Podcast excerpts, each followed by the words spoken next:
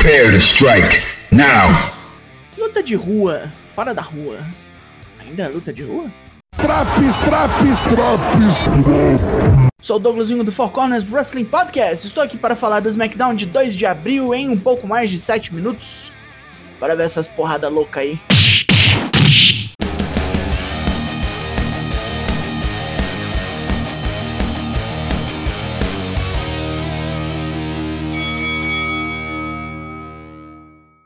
Começamos com Edge, após um recap das últimas semanas, e ele está puto com tudo que está ocorrendo, seu caminho de volta para o WWE todo cheio de problemas.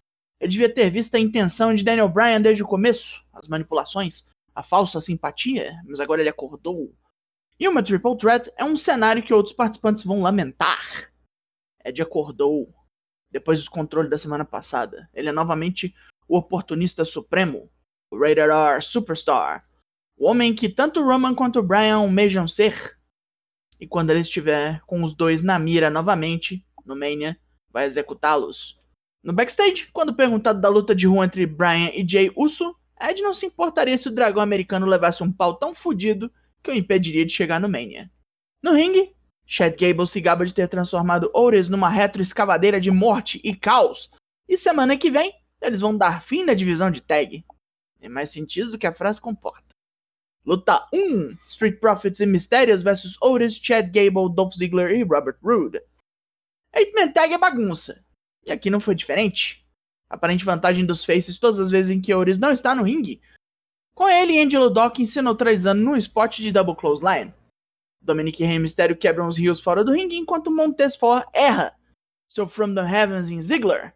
Crescendo no erro, Otis oblitera Ford com o seu Second Rope Splash.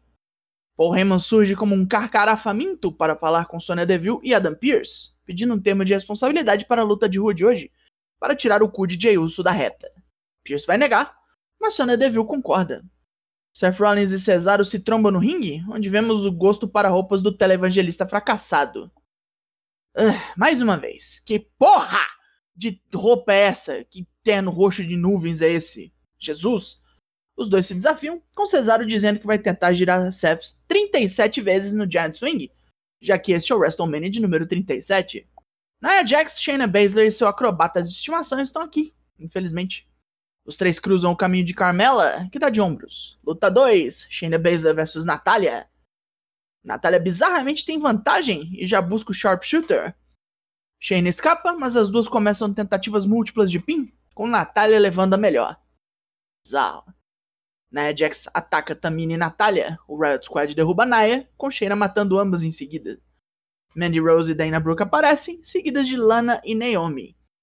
Natália e Tamina massacram as duas últimas para ficarem bem na fita. Carmela assiste essa bobeira toda com Billy Kay, que lhe oferece um currículo. É hora do trailer do documentário de Sami Zayn, que está com Logan Paul no ringue. É exatamente o que esperávamos. Sami está ansioso pela opinião do youtuber, que não parece lá muito fã do que viu. Ele disse que conversou com Kevin Owens antes e ele desmentiu o papo todo de conspiração e ainda chamou o cara de neurótico. Zayn despiroca e Kevin Owens vem no embalo para pregar-lhe um stunner. Ele empurra Logan Paul e sai do ringue. Ed tromba Pierce e Deville para dizer como odiou a decisão da Triple Threat, mas a luta de rua é uma ideia muito boa e ele vai assistir da mesa dos comentaristas. Kevin Owens é entrevistado sobre o que acabou de fazer e diz que vai meter stunner em Sami Zayn até o cara voltar para a realidade.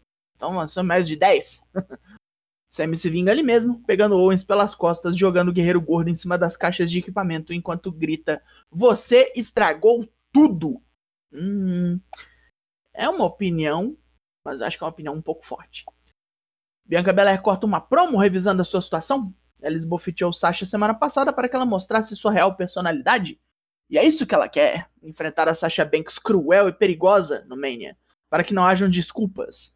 Mas por hoje, ela vai punir a verdadeira culpada pela ameaça conhecida como Reginald. Luta 3: Carmela versus Bianca Belair. Carmela ataca antes do gongo suar e manda Bianca nas escadas de ferro. Ela continua na vantagem, revertendo várias reações de Belair em golpes potentes, aplicando uma Hurricane Rana e um Bronco Buster. Depois de um super kick, Carmela se sente confiante e começa a balangar beiço. Belair destrói a loura com KOD, simples assim. Sasha vem e tenta dar outro backstabber na transuda, que impede o golpe e manda Sasha esperar o Mania.